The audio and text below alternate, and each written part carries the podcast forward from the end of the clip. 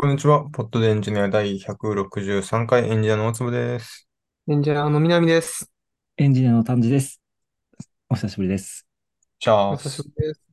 僕、なんか3人で話すのが結構久しぶりなんですよね。そうですね。そうですね。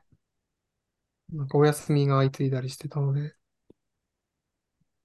前回も、前回僕がいたのは11月13日っぽいんですけど、その時丹治さんがいなかったのかな？そうですね。で、先週は僕と丹治と、えっ、と、南で、えー、話していて、そうですね。1ヶ月ぶりぐらいな気がしますね。そんな気がしますね。先週出れなかった理由があるんですけど、そこから話していいですか？お、お願いします。これ、前日に、あの、マラソン走ったんですよね。マラソン。マラソンって知ってます？あれですか？走るやつですか？そうそう。あ、よくわかりましたね。そういうのがあるんですけど、あの、ハッカソンの走る版ですね。要するに。ハッカソンを知ってる人の前提でマラソンで まあ、走ってきたんですよ。ちょっとそのせいでちょっとあの体バキバキでちょっと体調も悪く、ちょっと厳しかったんでお休みしたって感じですね。おえ、フルマラソンってことでいいんですよね。フルマラソンです。42.195キロ。はい。42.195キロ走ってきました。すごい。ですね。完走できたんですか？完走しました。おー。すごい。タイムとかって、あの、差し支えなければ聞いてもいいんですか？もちろんです。5時間と37分だったかな。37分。まあ、あの、実は聞いておきながらあまりピンとこないんですけど、自分の中で。まあ、えっと、普通のマラソンとしては、えっと、なんでしょうね。まあ、一番遅い部類ですね。うんえっと、これ実は筑波マラソンに出たんですが、これタイム、なんか個人情報がこうあれでですね、大坪新平と検索すると出てくるんですよね。お記録が。あ、38分みたいですね。あ、違うか。ネットとグロスで違うんですね。えっと、まあ、要は37分ですね。うんうんうんうん。あ、本当だ。そうなんですよ。42.195キロ男子の部。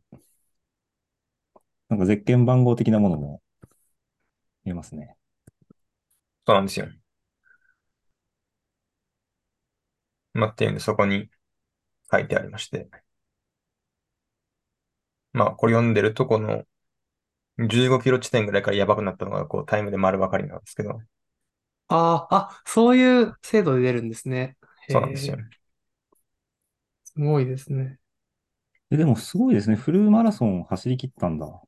そうなんですよ。ああ、偉い、すごいですね。リタイアする人も普通にいるし、その足切りみたいなのもあるんですよね。確か。何時間以上だと。そうですね。6時間かな、多分。大会と違って、今回だとちょっとわかんないですけど、まあ、大体6時間ぐらいに設定されてることが多いですね。なるほど。で、僕が6873分の6697位なんで、もう、もう下の方ですね。これ分母がなんかわかんないですけどね。分母乾燥者なのか、エントリーなのか、わかんないけど。うん、えーなんか初めてこの、なんか大きいマラソン大会に出たんですよね。その前回出たやつは、フルマラソンに出た人が多分100人いないとかいう感じのフルマラソンだったんですけど、今回はもう1万人とか出てる感じで、やっぱちょっとなんか、いろいろ常識が変わってきて面白かったですね。うん。なんかですね。とかもばらしてスタートするんですよね。あ、そうですね。えっと、5分ごとにウェーブスタートといって、あの、じわじわあの、まあ、5回に分かれてスタートするんですけど、5分ずつ。で、20分、もう僕とかはタイムをする20分遅れでスタートして、っていう感じですね。うん。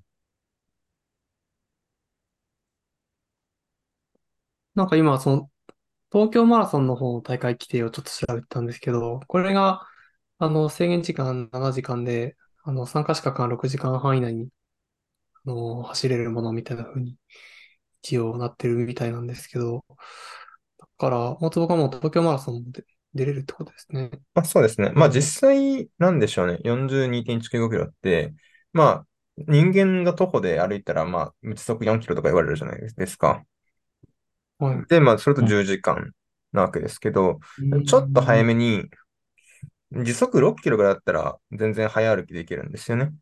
まあ、それでも7時間なわけですよね。なんで、結構7時間とかっていうと、まあ本当に、なんだろう、歩いてるのと変わらないぐらいのスピードになるんですよね。うんうんうんっていう感じなので、まあ実際6時間とかあったら、えっと、まあ足さえ、なんかその動けば、全然誰でも行ける感じのペースではありますね。まあもちろん40キロ歩き続けるないし、走り続けるってのは結構まあきついんですけど、うーん。当然ながら。まあ何にしても走ってきまして、まあ、結構辛い思いをしましたね。いやーいや、お疲れ様です。マラソンとかって走った後、本当体にダメージが強くて免疫力が落ちて風邪ひきやすかったりとか、け結構大変だっていうふうに聞聞いたことがあるんですけど、体調は大丈夫でした？体調は実は大丈夫。てか、実は前日まで風邪ひいてて、走ったら治ったんですよね。なんだそれ。でもなんか、結構、なんだろう。次の日とかは体調が悪いわけじゃないんですけど、なんか、やばいだろうなって気はするんですよ。なんか、少しでも早めに寝たりし、なんか睡眠時間を長くしないと、このままだとやばい感はするんですよね。なんで、こう、いろいろ予定は早めに切り上げて、もう夜9時とかには寝るようにして、みいたいな。ちょっと10時間以上寝て、みたいな。そういうのを意識はしましたね。まあ、なんとかなりました。次、あの、埼玉マラソンに出る予定なんで、ちょっとそこまでに。さすがにね、あの、5時間って結構、は、まあ、恥ずかしいとまでは言わないですけど、なんか、あ、始めたばっかりなんですね、ってタイムではあるんですよね。全然、あの、結構練習してる人だと、あの、練習してる人っていうか、まあ、は初マラソンに向けて3ヶ月しっかり準備しましたみたいな人って全然4時間切ってきたりするぐらいの人も全然いるんですよね。なんで、5時間台のタイムを2回出す人って実はまあいないと思ってて、おーまあ、僕はなんかその、なんかいろいろ練習するのめんどくさいし、とりあえず出てから考えようぜというタイプなので、とりあえずあんまり準備せずにエントリーしたんですけど、まあ次はさすがに5時間切りたいなーと、ちょっと思ったりしてますね。なるほど。はい。なんかでも、あの、次で大きく改善できたら、それはそれで嬉しい気がしますね。まあそうですね。そんなことを期待しています。いやー、すごいですね。てかあとちょっと、せ先週なんですよね？一応確認。そうですね。えっと、26はい日かな？確か。一週間で疲れ取れます？なんか割と残っちゃいそうかなとも思ったんですけど。いや、まあ3日ぐらいで取れましたあ、ね。本当ですか？おお、すごいですね。どっちかっていうと、なんか足に豆ができて、それで歩きづらいみたいなのがああ、なるほど、な。なるほど。あと筋肉痛みたいな。ただ、その体のきつさみたいなのは、まあ別に、まあ2、3日すればって感じでしたね。おお、すごいですね。いや、僕全然比較できるレベルじゃないんですけど、あのーたまに、その、自分が作ってるゲームのイベントとかがあると、あの、一日歩いたりするんですよ。で、なんかそれだけでも、なんか結構平日ずっと疲れが残ったりするので、あのー、3日でっていうのはなんかすごいなと思いました。が、え、なんか温泉行って回復とかそういうのも別になくですか？ですね。もう次の日になんか休めない仕事があったので、うん、行くかと思っていや、すごいですね。行きました。いや、お疲れ様です。頑張りました。頑張ります。皆さんも興味があれば、走ってみてください。はい。興味があれば走ります。はい。あとどれ行きます？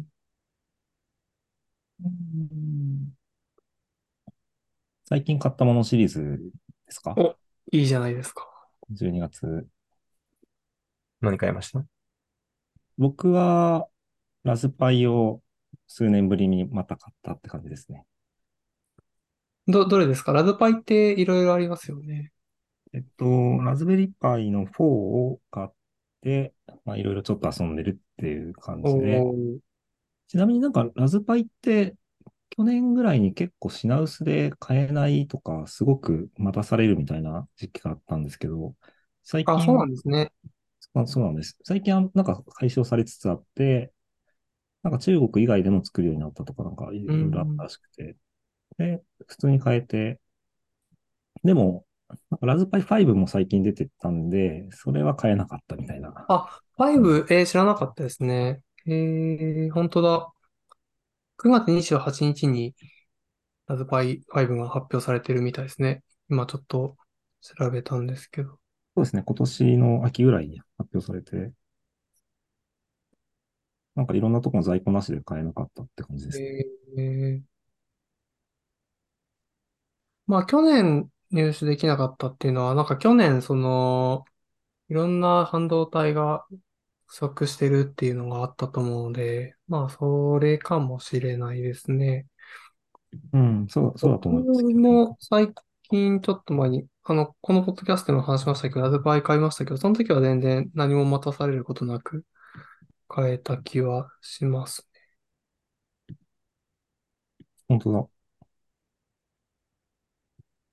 2023年、ん？あれ？?5 月に買ってますね。ね。もしかして過去の履歴を見てました？過去、まあ、ラズパイで検索したら、過去の履歴に買買ってます。そうですね。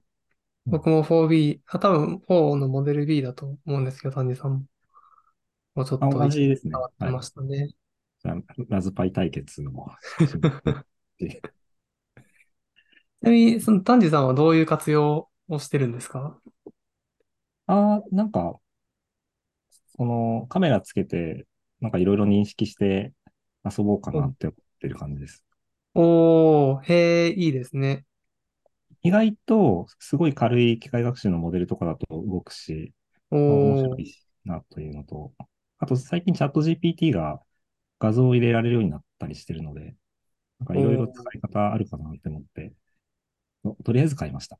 おー、え、それは、なんかどっかにその画像を送るとかではなくて、そのラズベリーパイ上で、その ML モデル動かしてってことをやるっていう想定なんですか？そうですね。ごめんなさい。僕、ど同時に2つのことを言っちゃったんで、えっと、その通りで、ラズベリーパイ上で、あの、機械学習のモデルもギリギリ動くぐらいですと。おなので、そー、れ面白いし、ネネットワーク越しに、あの、オープン AI に投げつけて、この画像で何が映ってますかとか聞いても、まあ面白いかなっていうふうに、まあどっちもありかなと思ってました。えー、面白いですね。それはなんかラドバイ向けに最適化したようなモデルとかってのは結構公開されてるってことなんですかね。か全然詳しくないんですが。いや、ラズパイ向けってことはないんじゃないですか。あ、そうなんですね。CPU として動いて、はい。全然遅いけど、なんかすごい小さいモデルだったら、まあ、まあまあ動くみたいな感じ。1秒間に何回か推論できるみたいな感じなんで。うん。なんか ARM プロセッサーの Linux 向けに、まあ、まあ結局それは大体組み込み向けな気もしますけど、作られたようなモデルとかを動かしてっていう感じなんですかね。うんなんかその、はい。組みとかでもなく、本当に、あの、Mac で動かしてるモデルをラズパイに持ってって、Linux 上で動かしてるぐらいの、なんかそういう感じです。うん、うん、うんなるほど。編集率は計算してないです。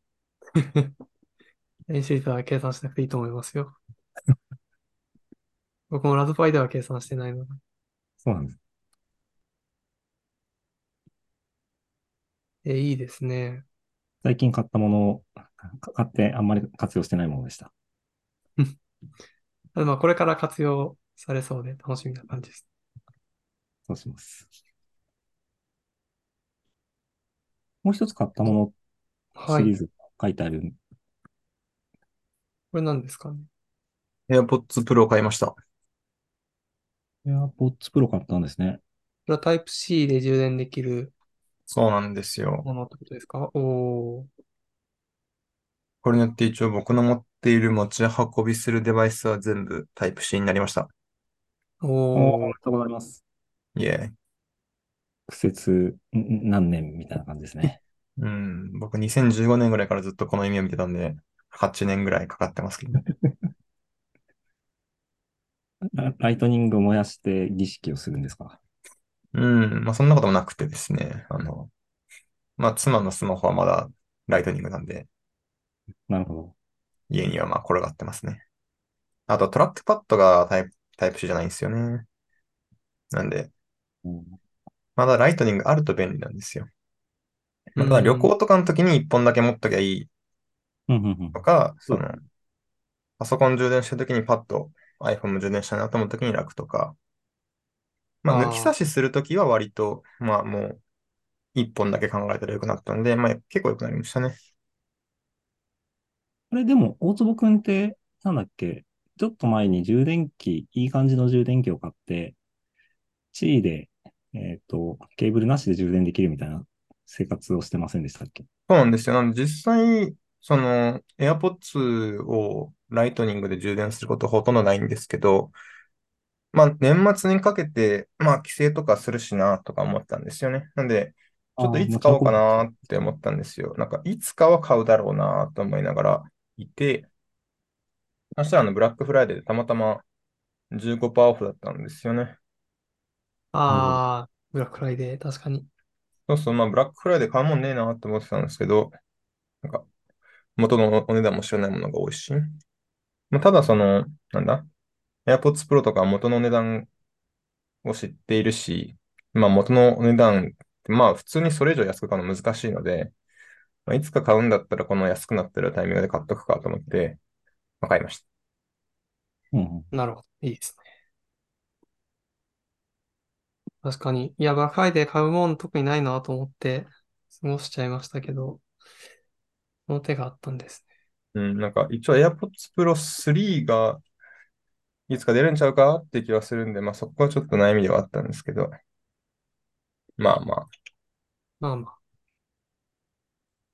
なんかあんまり旅行とかしないから、年末の帰省のタイミングにライトニングを持ち歩くだるさ考えたら、まあ今買ってもいいかと思って買っちゃいましたね。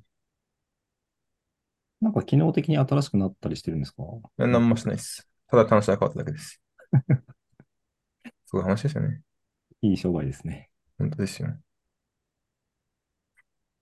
なんでまあ。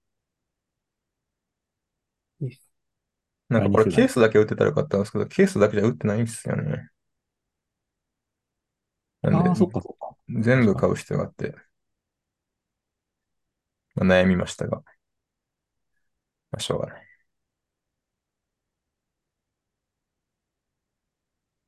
まあ、ラライトニングさよならできたので、よかったんじゃないですか。はい。一応これで、まあ出かけるときにはもう、まああと Apple Watch っていう謎の充電器ありますけどね。Apple Watch は何で充電するの？Apple Watch 専用のなんか、ニョロンってした、チーっぽい何かですなんか。マグネットで作る、ジャってなるやつがあるんだけど、そうです、そうです。全然使ったことがなくてわかんないんですけど。ああ、そうなんか Apple Watch は専用というか、なんかこれなんですよね。なんですよね。だから Apple Watch で、あの、AirPods は充電できるんで、まあ、実は、あの、Apple Watch の充電器さえ持ってればそれでいいという可能性も、まあ、あるはあるんですけどお、ね。そうなんですね。知らなかった。そうなんですよ。えー、うまくいきます？ね。僕はなんかうまくできないけど、えっと、AirPods Pro ですか？AirPods Pro ですね。ほら。なぜだろう。わかんないです。なんかあの、特にマグネットでくっつくわけじゃないけど、上に置いといたら充電できるってことなんです。新しいケースだけなのかもしれないですね。ああ、なるほど。僕そうですね。あの、タイプ C ではなく、ライトニングの結構前に買ったやつなので、新しいケースというか、あの、あの昔のライティングのケースでもできるんですけど、もしかしたらその、AirPods Pro 2のケースからとか、そういう可能性はちょっとありあますね。あ、そういうのあるかもしれないですね。確か僕の手元で試してみると、そうですね。できるんですよね。い1個に。前の。AirPods Pro の充電も Apple Watch の充電器ででできますね。すね。知らなかった。なんですよ。進化してますね。はい。というのが買ったものでした。ブラックフライデーで言うと、なんか買いました？いや、僕はあの、先ほども言った通り何も結局買ってないんですけど。うん、僕もこれだけですね。うーん、何を買ったかな？なんか買った気がする。お、マリオワンダー買ってますね。マリオワンダーって何ですか？マリオワンマリオブラダーか。ザーズワンダーっていうあのゲ、そのゲゲームをやってました。え、え確か先月ぐらいに出たスーパーマリオの、あの横スクロールのスーパーマリオの新しいやつで、スイッチのソフトですね。ー、おー、でも結構面白いですよ。えー、いいなですね。えー、できなくてもちゃんとで、なんかいろんな方法でクリアできるようになってるし、まあやりあこもったらいろいろ楽しそうだし、なんかまあ、人と一緒になんかわちゃわちゃやるのが楽しいって感じで。あー、いいですね。やっぱ一緒にできるのって楽しいですよね。そうですね。なんかスマボラとかそういうのもうーん、楽しいし、協力プレイが楽しいゲームです。うん、うん、うん、うん。いや、いいです。あの、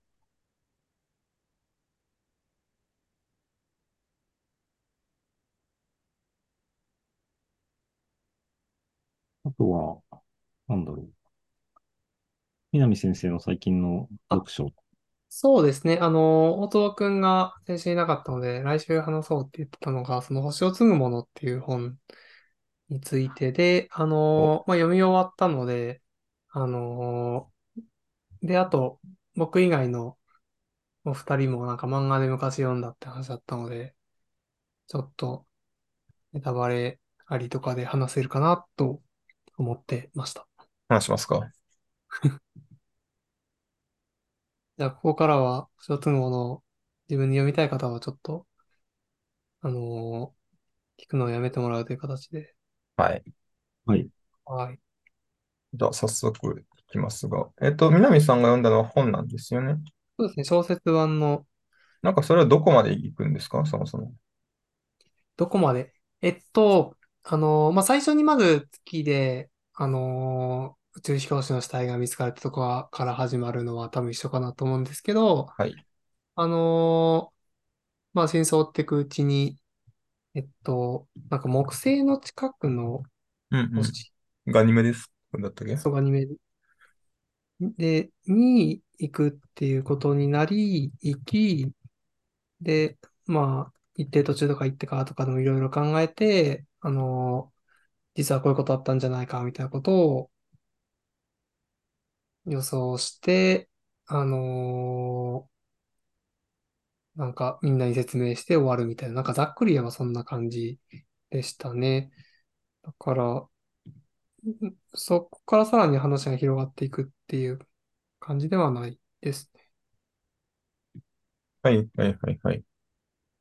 なんか、えっと、巨人にはあった個人には会ってないですよ。なるほど、なるほど。個人に会ったことないです、僕も。そうか。じゃあ、そこら辺で。小説のシリーズの一作目しか読んでないってことなんですかね、それは。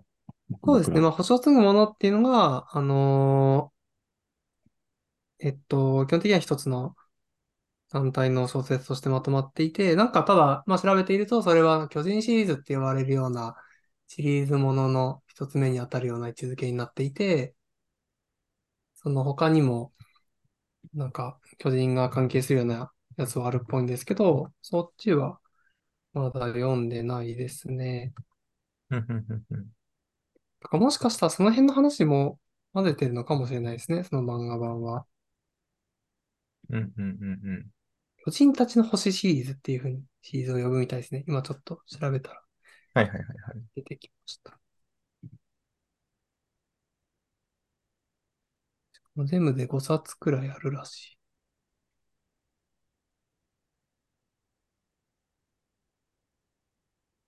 なんか結構漫画の方いろいろははしょってあるんだろうなーっていう感じはするんで、結構うんうん小説も読もうかなと思ってるんですよね。いや、それとはなんかすごい、あのー読みやすかったですし、なんかその、主人公の男っていうのが、何なんですかね。あのーまあ、結構まあ優秀な人として描かれていて、ちょっとヘッドハントされたりもしてて、なんかそういうのもちょっと面白いなと思いながら読んでました。うんうんうんうん。えっと、もう一回、えっと面、白いですね。ガニムデバでもい行ったんでしたっけ？はいアニメでには行ったはずですね。はいはいはい。この辺。なんかその場に行くことっていうよりは、あの、まあ、作中で言われていたのは、そこに行く過程で、まあ、結構最初、まあ、ライバル視してきて、なんか仲悪かった男みたいなのがいたんですけど、まあ、その人と、その、まあ、同じ故郷を持つ者として、結構通じ合って仲良くなって、なんかそこのコラボレーションが、あの、まあ、重要な発見につながったみたいな感じで、結構その、人と人のなんかコラボレーションみたいなものっていうのの価値をすごい、なんですかね、強調してるなっていうのは、それもちょっと面白かったです。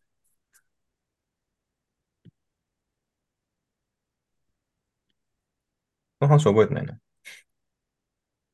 もしかしたら、特に漫画の中ではそういうやり方をされてないのかもしれないですね。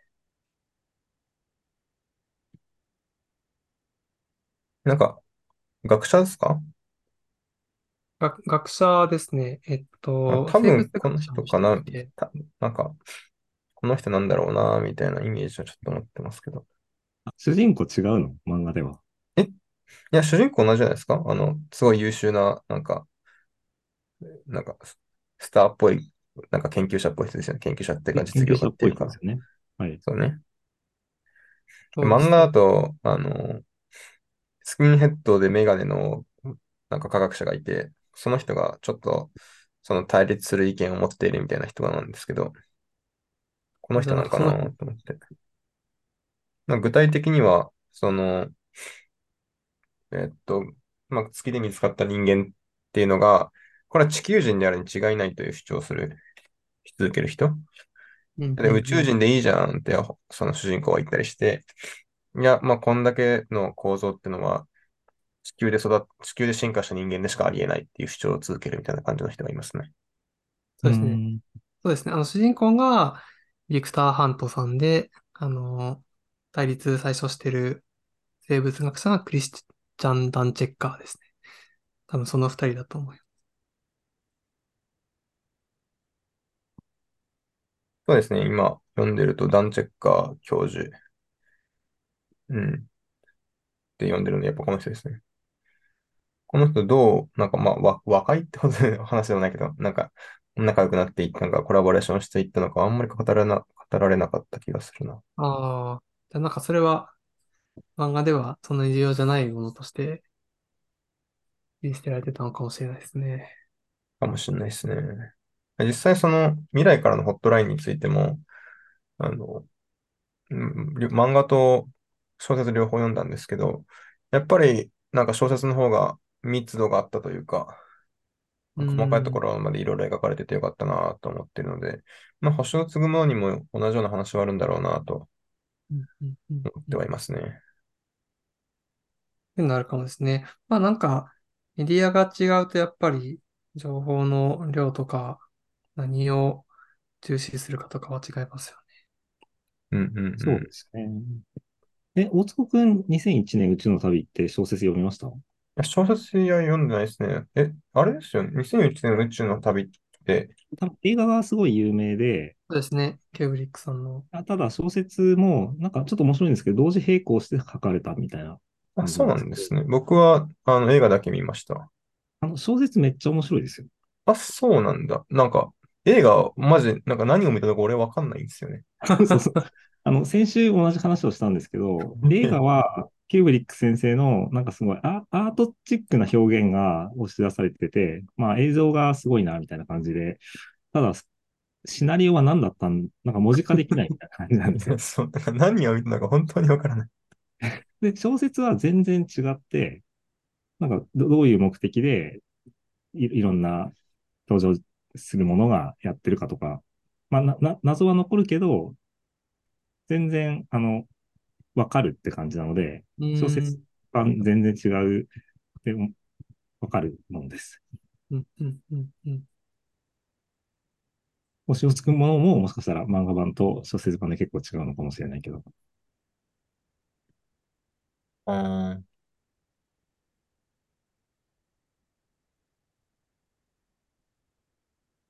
いや、でもなんか、僕今、今更ながら、また3体読んでるんですよね。ほう。好きすぎるでしょ。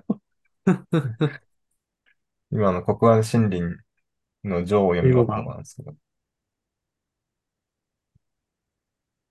あれ？南さんが、そっちのしか読んでないんだっけ？なんだっけ？いやいや、3体読みましたよ。読んだっけ？誰はが、誰か読んだって言った気がする。3人とも3体読んでるからもう、あ、よかった。三位一体って感じです。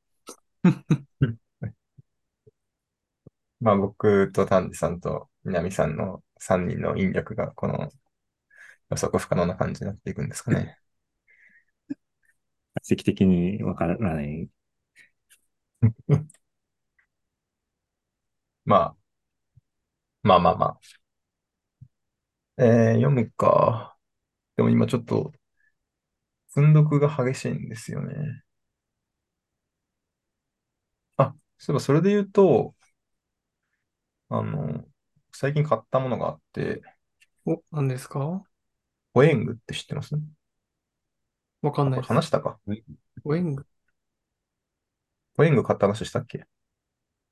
何さんわかります？知らないです。あれ？なんか、うん、ショーノートにちょっと書いてあるけど、これ買った時だっけな？ちょっと待ってね。まあ、とりあえず椅子買ったんですよ、椅子を。ああ、それは前聞きました。椅子か。とか、まあ、ポエングって名前でピンとくる人そんないないから。あホエングっての、椅子を買ったんですか実は結構昔からあるって言ってたやつですよね。そうそうそうそう。それは聞きました。そこの、それができて本が読むスピードが上がるぜって思ってたんだけど、まあ、そんなことないねっていう。はははは。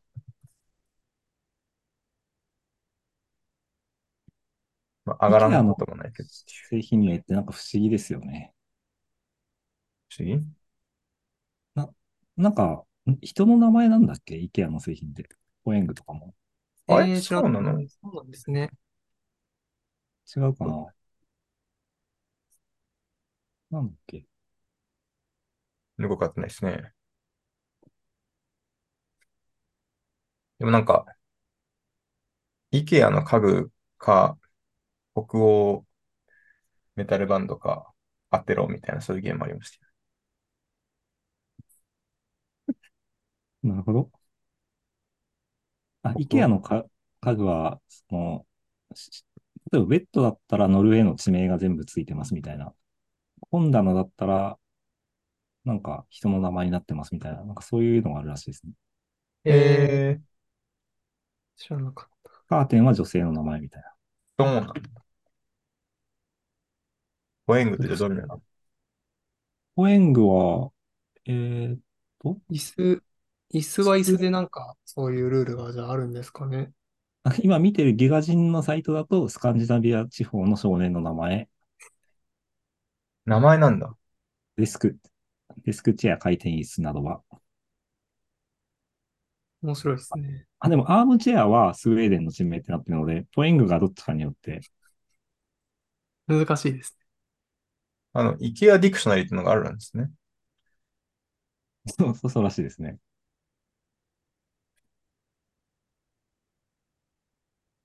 ホエングは、ポイントって意味だって。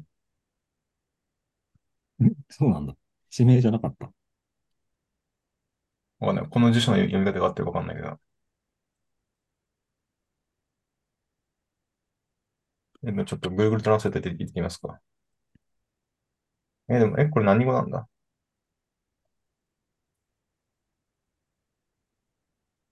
ななるほど。とりあえず、ポエングって、あ、な、何語ですか？スウェーデン？スウェーデンですか？ああ、A の上に点々がついてる、うウムラウトつそ。れをどうやって出すのかわかんないんだよな。コピーペーストって技がありますよ。確かに。そう、ポエングのスペルがですね、あの、見え、見えてない人のために説明すると、P, A, ん ?P, O, A, N, G で、A の上にちょんちょんがついてるっていうスペルなんですよね。ポアングみたいな感じですね。英語的に。ポアング。そう。ああ、やっぱ、でもポイントって出てきますね。本当何がポイントなんだ？